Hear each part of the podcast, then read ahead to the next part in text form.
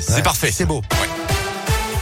Et à la une de l'actualité, ils avaient violenté un détenu à la prison de Moulin-Isère. C'était en 2014. Six agents pénitentiaires ont été condamnés hier en appel à huit mois de prison avec sursis et interdiction d'exercer pendant un an leur métier.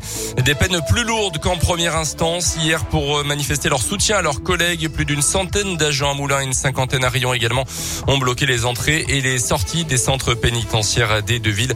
Une jeune femme blessée également dans une sortie de route. C'était hier midi, juste avant d'arriver à Saint-Bonnet, euh, près Rion, désincarcérée par les pompiers. La conductrice de 21 ans a ensuite été euh, prise en charge par une équipe du SMUR, puis héliportée jusqu'au CHU de Clermont. Selon les premiers éléments, sa voiture a quitté la chaussée avant de percuter violemment un arbre sur le bas-côté. Autre accident, hier, un conducteur de 44 ans grièvement blessé. Euh, C'était vers 14 heures sur le contournement de Rion. Cette fois-ci, quatre véhicules impliqués dans cette grosse collision. Tous les autres automobilistes étaient indemnes. En Haute-Loire, une dizaine de personnes interpellées récemment après l'agression de salariés d'une association d'aide à l'emploi à Sainte-Sigolène. C'était au mois de septembre dernier. Quatre employés avaient été attaqués par 12 à 15 jeunes après avoir terminé leur journée de travail. Tout serait parti d'une remarque de savoir-vivre à l'un des agresseurs. Les mises en cause détenaient des armes blanches. L'une des victimes avait été transportée à l'hôpital. Notez que tous les suspects auraient reconnu les faits. De nouvelles interpellations pourraient intervenir prochainement. À retenir aussi ces perturbations ce week-end à la SNCF en cause des travaux en gare de Lyon-Pardieu qui vont commencer demain matin jusqu'à lundi midi. Un trafic perturbé et adapté sur une dizaine de lignes tout ce week-end donc dans la région euh, dont la ligne Lyon-Clermont. Certaines lignes arriveront à Lyon-Perrache et seront ou seront desservies en car. Euh, sur les routes, il y aura du monde aujourd'hui pour euh, ce début de week-end de trois jours. Bison futé voie orange dans le sens des départs aujourd'hui en Auvergne-Rhône-Alpes. Ça sera vert pour le reste du week-end dans les deux sens. Et puis attention et prudence hein, si vous prenez la direction du sud. Le Gard et la Lozère sont en ce moment en alerte orange pluie et inondation. Hein, donc un épisode de Sévenol est prévu jusqu'à dimanche prochain.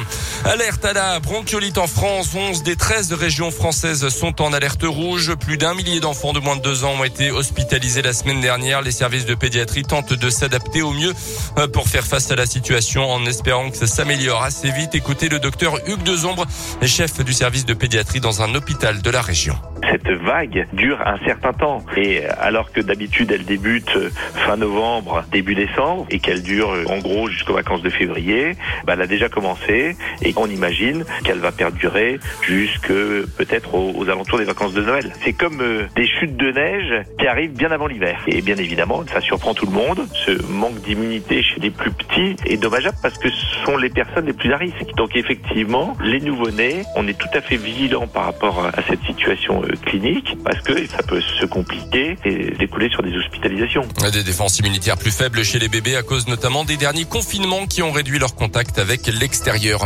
Les Jeux Olympiques d'hiver 2030 vont-ils se dérouler en Auvergne-Rhône-Alpes? Selon le Dauphiné libéré, la région y réfléchit en tout cas très sérieusement avec une réunion d'étape sur le sujet samedi dernier avec la participation des maires des communes où avaient lieu les Jeux d'Albertville en 92.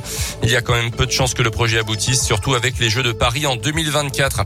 Et puis on en sait un petit peu plus sur le gagnant des 220 millions d'euros à l'euro million il y a quelques jours, ou plutôt devrait-on dire la grande gagnante, puisque selon plusieurs médias, il s'agit en effet d'une habitante d'une trentaine d'années. Elle habite à Tahiti, en Polynésie française. Elle jouait pour la toute première fois l'euro million.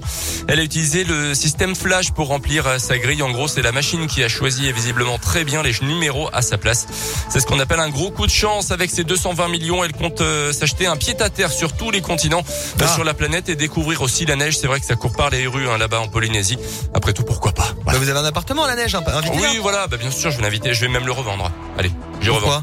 Bah, je sais pas, 220 millions. Je Ouais, peux, on je peux lui peut faire en un un petit bon prix. prix. Ouais, Allez, c'est vrai, 219. c'est vrai. Non, même euh, bon, euh, 2 millions, vous le lâchez votre appart Non, je le lâche pas. Ouais, si. C'est dans un coin trop beau. 2 Je le millions, ouais, c'est vrai que c'est beau.